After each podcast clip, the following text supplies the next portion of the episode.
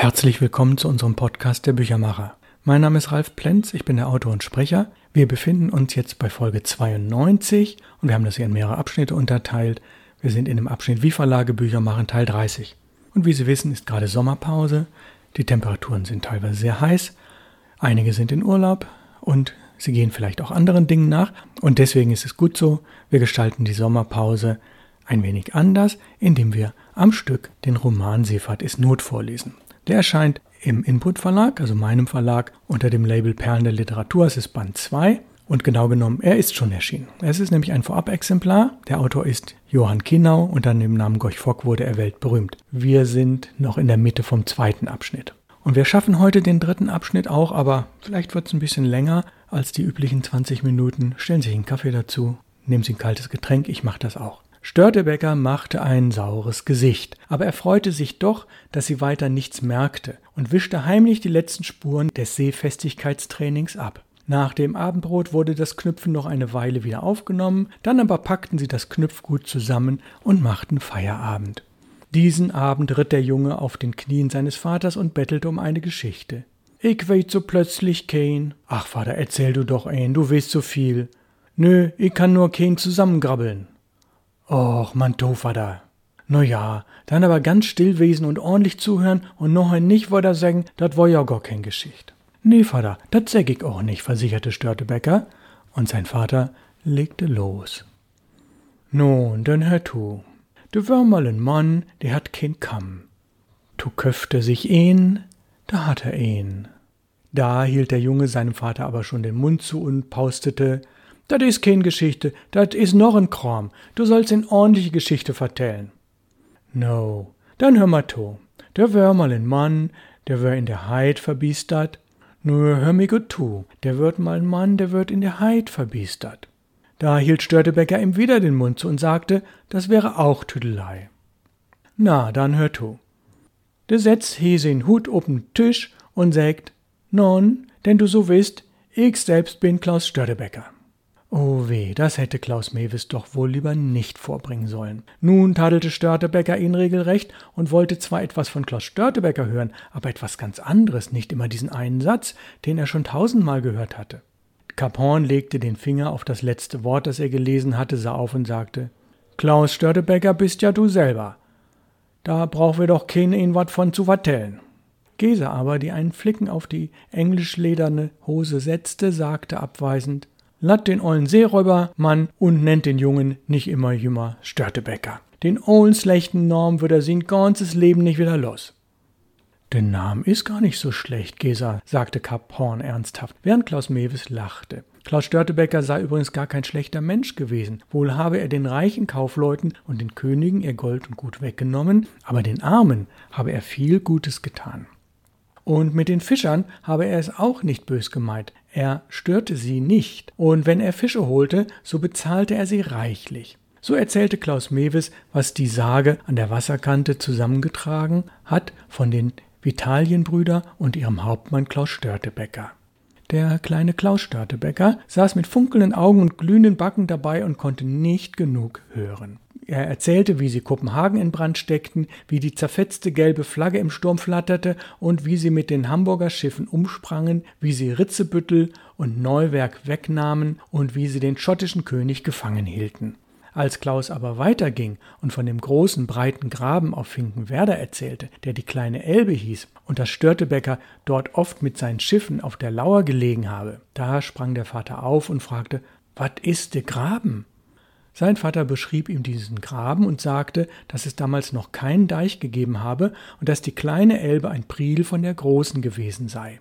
Aber er konnte es dem Jungen, der sich so einen breiten Graben gar nicht vorstellen konnte, noch nicht ganz verdeutlichen. So blieb schließlich nichts anderes übrig, als dass sie eine kleine nächtliche Expedition zum Seeräubergraben ausrüsteten, die trotz aller Einwendungen von Gesa sofort ausrückte und der sich auch Kap Horn und der Hund Seemann freiwillig anschlossen. Klaus blieb hier, da sitzt de Brummkerl in Groben und holt die. Der Junge lachte sie aus und sagte, während er sein wollenes Halstuch umband, Brummkerl giftert nicht, Mutter. So? Hätt Vater secht. Damit ward bloß Lütje Kinder mit Bang gemorgt, damit sie nicht ins Wasser gehen. Dann schlug die Haustür knallend zu und Gesa war wieder alleine. Wie die Brechseen über dem kleinen Eva, so schlugen die Gedanken über ihrem Kopf zusammen. Sie konnte sich ihrer nicht erwehren und konnte auch die quellenden Tränen nicht hemmen. Warum nicht? Warum musste sie so geschaffen sein, dass sie nicht getroster Hoffnung und fröhlichen Herzens an die Seefahrt denken konnte? Warum konnte sie sich der Keckheit ihres Jungen nicht freuen? Sie war doch jung und gesund. Warum musste sie da immer wieder zusammenbrechen und kleine und verzagt werden? Warum wagte sie es nur, mit heimlichem Grauen helle Kleider zu tragen? Sie begriff nicht, dass eine Seefischerfrau wie die kleine Metta Holst, die doch auch nicht am Deich groß geworden war, sondern wie sie von der Geest stammte, trotzdem so fröhlich lachen und singen konnte und abends in der Dämmerung auf dem Deich unter den Linden hinter dem Spinnrad saß und spann. Ihr Mann und ihre beiden Söhne fuhren auf einem Ewer, schwammen auf einem Stück Holz in der See. Ein Blitzstrahl, eine Brechsee konnte ihr ganzes Leben verschütten, ihr ganzes Haus verdunkeln, ihr alles, alles nehmen, und doch konnte sie singen und lachen. Dass diese Frau so fest stehen konnte. Gesa schüttelte den Kopf. Der Junge glitt ihr ganz aus den Händen. Sie hielt viel von ihm, gewiss ebenso viel wie andere Frauen von ihren Kindern. Und wenn sie ihn zügelte und ihm wehrte, wenn sie ihn dem Wasser fernzuhalten suchte, was trieb sie anders dazu als die Liebe? Bis zum Alter von drei Jahren war der Junge ein rechtes Mutterkind gewesen, das ihr Schürzenband kaum losgelassen hatte, und sein Vater hatte sich wenig um ihn gekümmert, sondern nur immer lachend erklärt, dass er mit so kleinen Gehören nichts anfangen könne. Ein Mann, der ein kleines Kind auf dem Arm habe, komme ihm vor wie ein Hahn, der auf Eier gesetzt sei. Zwar hatte er den Jungen zuerst alle zwei Stunden geweckt und dabei gesagt, das müsse er bei Zeiten lernen, denn später beim Schollenfang hieß es auch alle zwei Stunden raus. Aber es war nur Spaß. Wie es auch Spaß gewesen war, wenn er ihn auf und abschaukelte, um ihn an die Dünung zu gewöhnen und ihn seefest zu machen. Wozu er sang, so dümpelte Eva, so dümpelte Eva, so dümpelte Eva ob See. Dann aber, als der Junge anfing zu sprechen und zu begreifen, war es anders geworden. Da kam der Ernst. Da wurde er ausgelacht, weil er ein Mutterkind war. Da wurde das Wort gesprochen, Mund nicht bang wesen, Junge, anders kommst du nicht mehr mit to see. Nicht schrien, Klaus, nie schrien, Klaus, anders kann ich die an Bord nie brauchen, dann müsst du Bauer werden. Da war die Leidenschaft in der Kinderseele geboren. Da wurde ihm der Kompass in die Brust gesetzt, der beständig nach der See wies und all sein Tun und Lassen lenkte.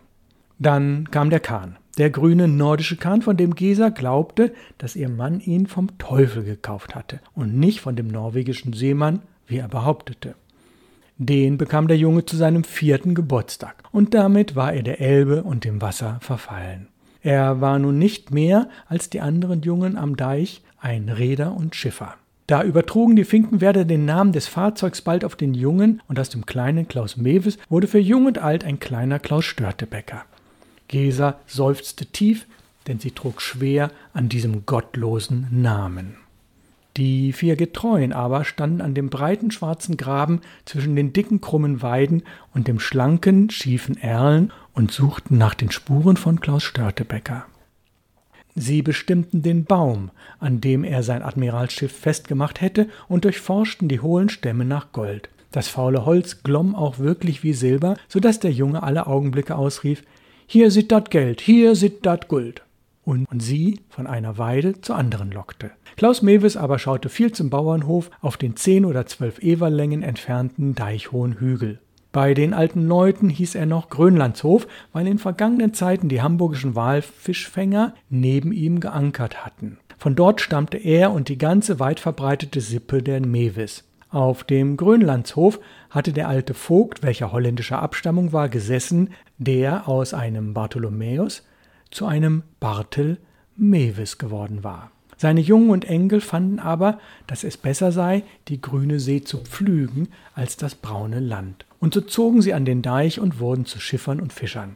Das Bauerngeschlecht der Mewis war somit ausgestorben. Aber die seefahrenden Mewes waren immer noch groß am Ruder und machten ein Drittel der Fischerflotte aus.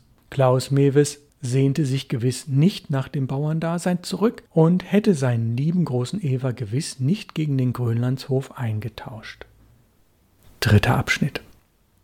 Den Montag, der als schöner und stiller Vorfrühlingstag über die Elbe kam, fing Klaus Mewes ganz früh mit der Arbeit an. Er schleppte Segel und Netze mit seinen Leuten über das Eis, machte die beiden Netzleinen fertig und eiste dann das Fahrzeug ringsherum frei, damit Raum für den notwendigen Anlauf gewonnen würde. Er hatte keine Ruhe mehr. Das Eis trieb nicht weg und konnte noch wochenlang liegen bleiben, da musste er Gewalt anwenden. Heinmück, der erst gegen Morgen von der Musik kam, konnte kaum die Augen offen halten. Sein Gemaule aber half ihm nichts, denn er bekam die nassen Fausthandschuhe zu schmecken und musste tüchtig dran glauben.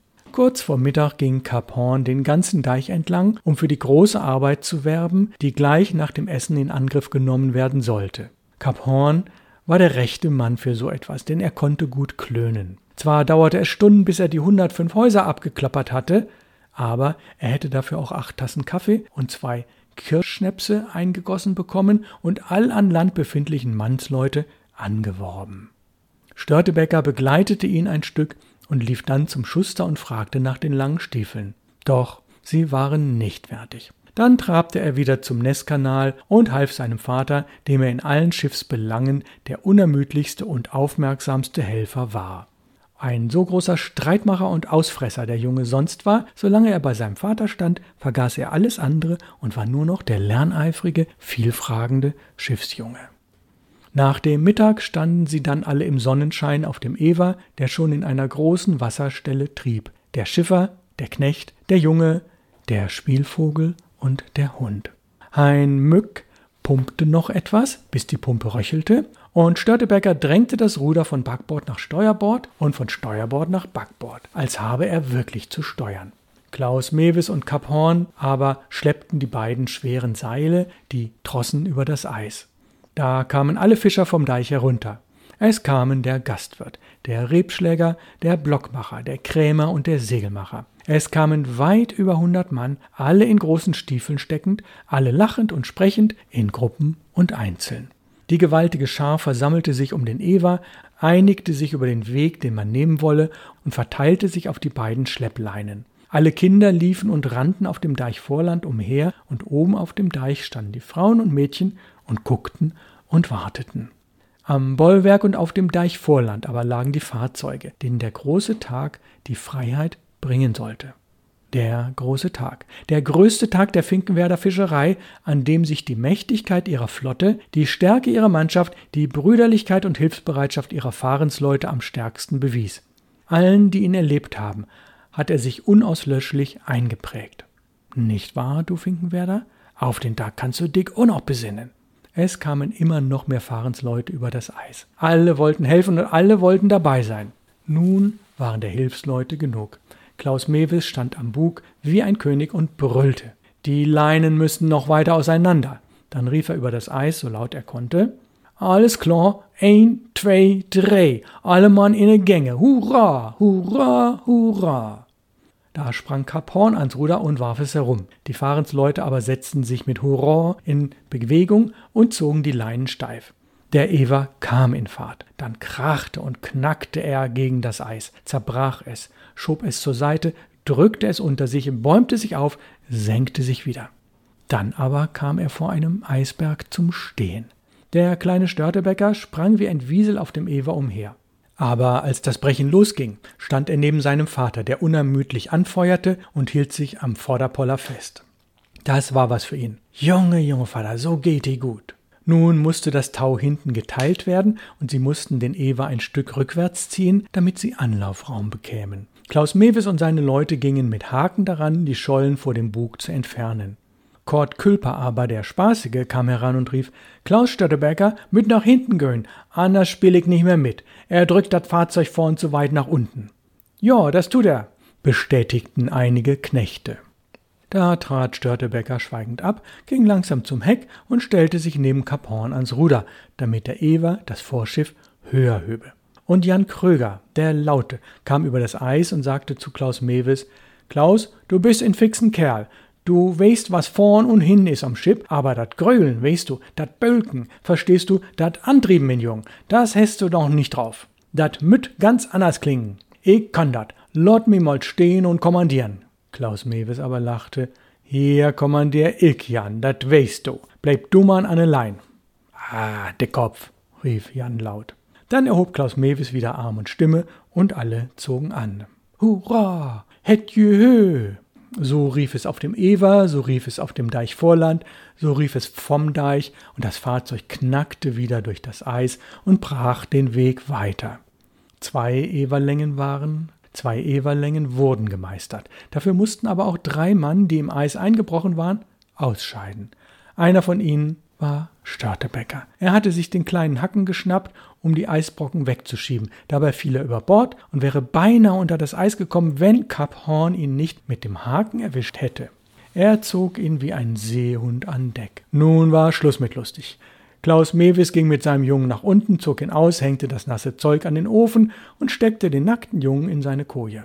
Dann musste er wieder hinauf, denn die Arbeit war schon wieder in vollem Gange. Er schickte Hein Mück nach unten, um Feuer zu machen. Oben rief es wieder von allen Seiten. Am Bug scheuerte und stieß das Eis. Dann donnerte und krachte es, als bräche der Ewer in Stücke. Hein Mück sagte, Och wat, dat Feuer will wohl von selber in den Gang kommen und rannte die Treppe hinauf. Klaus Störtebecker blieb allein in der Kajüte und horchte auf den Lärm. Nun zogen sie wieder an. Bange werden darf ich nicht, anders komm ich nicht nur See, sagte er vor sich hin, wenn das furchtbare Poltern wieder anfing. Zwischendurch stand er immer wieder auf und befühlte seine Sachen, ob sie schon trocken wären. Dann kroch er frierend wieder unter die Decke und horchte abermals. Oder er guckte, oder er guckte die goldenen Sprüche an, die unter den Kojen eingeschnitzt waren. Aber was für Sprüche waren das? Wer mal im Altonaer Museum die Ausstellung des Deutschen Seefischereivereins gesehen hat, der hat auch in die Puppenküchenenge Kombüse des Blankeneser Fischerewers aus den 60er Jahren hineingesehen und die Sprüche gelesen, die darin stehen. Unter der Schiffskoje steht: Im Sturm und Not bewahr uns Gott. Unter der Knechtskoje: Hier eben überhin is better als ob de Bünn. Unter der Jungenkoje: Hüt Klüt und Mornfisch. Vergnügt Gott wie do Disch. Und er hat sich wohl gefragt, ob auch die anderen Fischerfahrzeuge sich solcher Zier erfreuten. Ja, das taten sie. Wie jedes alte Bauernhaus seinen Segen trug, so hatten auch die Eva ihre Sprüche. Ungeduldig stand der kleine Störtebäcker immer wieder auf, um seine Sachen zu befühlen und stökerte dem Feuer nach. Du liebe Zeit, wie lange dauerte das? Er bekam ja von dem Eisbrecher gar nichts mehr zu sehen. Bei dem vielen Hurra mussten sie wohl bald im Fahrwasser ankommen. Einem plötzlichen Einfall folgend, schob er die Hinterwand der Koje zurück und blickte über die Ketten hinweg zu den fünf Totenschädeln, die ganz vorne steckten. Kap Horn hatte sie ihm einmal gezeigt und gesagt, die hätten sie gefangen. Man dürfe solche Totenköpfe nicht wieder über Bord werfen, dann könne der Ewer niemals umkippen. Nachdenklich starrte der Junge sie an, als wenn er nicht recht klug daraus werden könne. Sein Vater hatte nämlich auf seine Fragen geantwortet, das ist nicht zum Besprechen und Besehen, sondern etwas zum Schweigen. Wie grässlich kalt die Luft aus dem dunklen Loch kam. Störtebecker zitterte vor Kälte, schob die Klappe zu und wärmte sich wieder auf. Als er aber einen Augenblick gelegen hatte, hielt es ihn nicht mehr unter der Decke, denn draußen lärmten sie wieder und riefen. Erneut befühlte er seine Sachen. Das Zeug war noch klamm, aber er dachte wie sein Vater, auf den Leib trocknet es am besten und zog sich so schnell er nur konnte wieder an. Er war noch nicht ganz fertig damit, als es draußen dreimal Hurra rief. Da hielt er es nicht mehr aus, halb angezogen, in Unterhosen mit einem Stiefel am Fuß und einem in der Hand, sauste er nach oben und guckte aus der Klappe. Der Ewer drängte gerade die letzten Eisstücke beiseite und glitt langsam in das freie Fahrwasser hinein. Klaus Mewes und seine Helfer zogen die mitgeschleiften Schleppleinen ein. Von überall her ertönte ein freudiges Hurra. Die Fahrensleute gingen in froher Stimmung, erfreut über ihren Erfolg, über das Eis zum Deich. Die Schollenzeit war für die Schollengreifer vom Nesskanal angebrochen. Hurra, hurra, hurra. Auf HF 125 aber, dem Eva Laertes, ließen sie das Beiboot zu Wasser, schossen die Leinen auf, reinigten das Deck, hängten die Laterne ans Fockstark und kletterten dann in das Boot, um den Bärenhunger zu vertreiben, der sie alle befangen hatte. Währenddessen quälten Störtebecker drei Sachen. Erstens konnte er nicht verstehen, warum der blöde Kerl von Schuster ihm die Stiefel noch nicht gemacht hatte. Zweitens wusste er, dass sein Vater morgen fahren und ihn nicht mitnehmen wollte. Und drittens, dass sein grüner Kahn noch im Nestgraben festsaß und er noch nicht schippern konnte. Du hast dat gut, Seemann, sagte er aus diesem Gedanken heraus und streichelte den Hund, der auch keine Kniestiefel hatte und noch viel kleiner war als er und trotzdem mit zur See durfte. Seemann aber hielt die Nase hoch, denn vom Deich her kam ein Geruch wie von gebratenen Klößen. Klaus Mewes lachte und trieb den Kahn schneller voran, denn er roch hinter den Klößen schon die See und grüßte Helgoland. Tja, wir haben also etwas länger als 20 Minuten gebraucht. Nächste Woche kommt dann der Büchermacher Folge 93, wie Verlage Bücher machen Teil 31 und es geht dann im nächsten Kapitel von Seefahrt ist Not von Gorch Fock weiter. Aus Hamburg grüßt Sie ganz herzlich Ihr Ralf Plenz, der Büchermacher.